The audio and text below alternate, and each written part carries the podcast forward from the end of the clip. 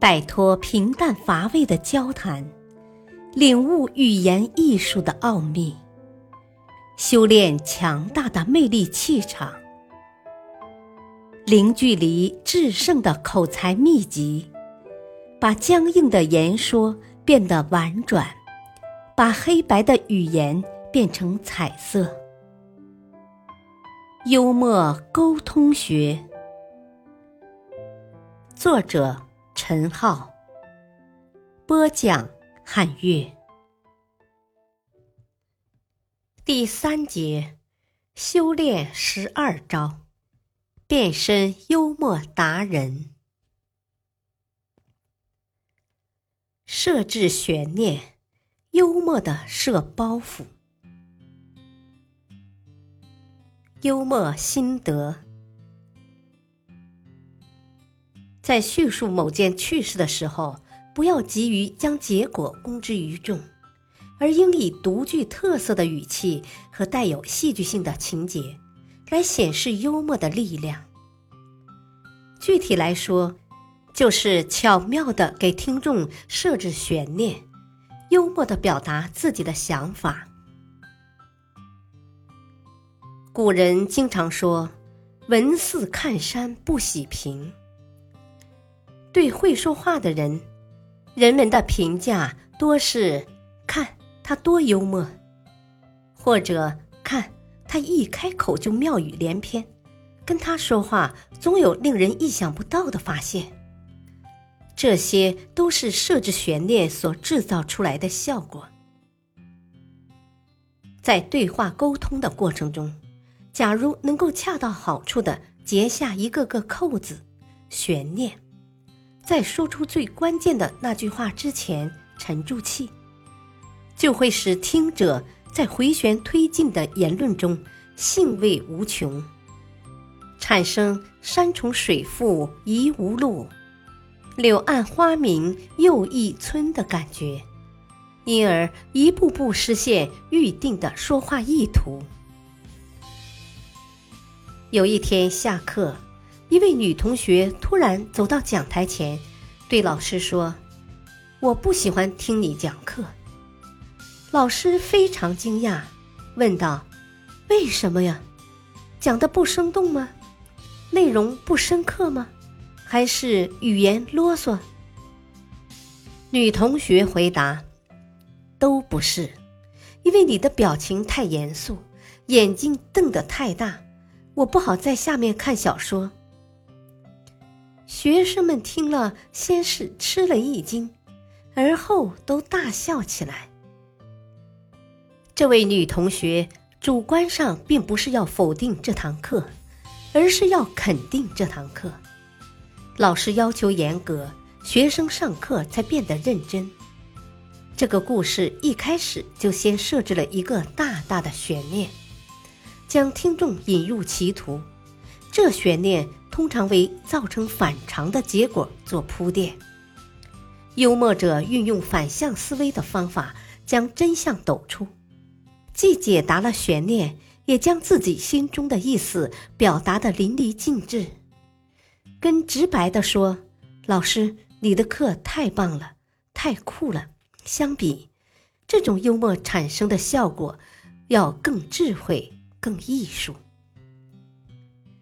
设置悬念一定要巧妙，要顺理成章，有铺有垫，引人入胜。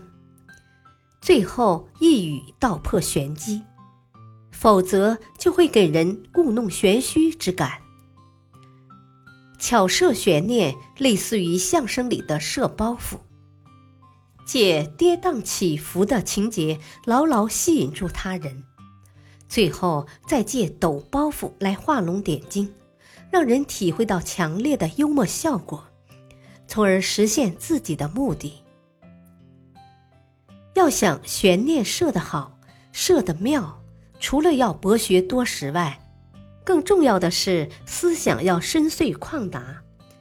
博识能为悬念提供丰富的语料，而睿思。则能保证其质量是钻石而不是瓦砾，是珍珠而不是榆木。这样的幽默才能雅而不俗，艳而不妖。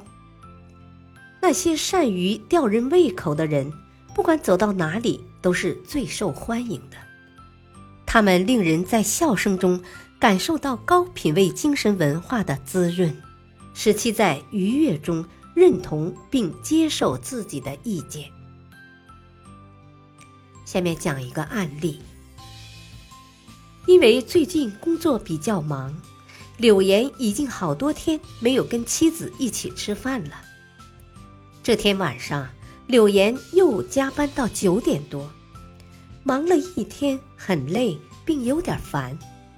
回到家里，发现妻子还没有睡，在等他。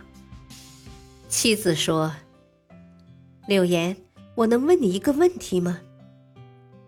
柳岩说：“什么问题？”妻子说：“你一小时赚多少钱呢？”柳岩说：“在这儿等我不睡觉，就是为了这个问题吗？无聊。”柳岩生气地说。妻子又说：“我只是想知道，能告诉我吗？一小时多少钱呢？”妻子跟他撒娇。柳岩说：“你真的想知道的话，我一小时。”赚三十元。哦，妻子低下了头，接着又说：“柳岩，能借我十个亿元的硬币吗？”柳岩生气了：“开什么玩笑呀！快去睡吧，我很累，没时间跟你闹着玩。”妻子安静的进了卧室。过了一会儿，柳岩感觉自己有点太凶了。可能妻子真的需要十个硬币。柳岩走进卧室，睡了吗？还没有。妻子回答。柳岩说：“我刚刚对你有点凶，别生气。这是你要的十元钱，现在我没有硬币，明天你去换好吗？”妻子开心的接过十元钱。然后从床头拿出存钱罐，倒出硬币，开始数。柳岩问：“你攒这么多一元硬币干嘛？”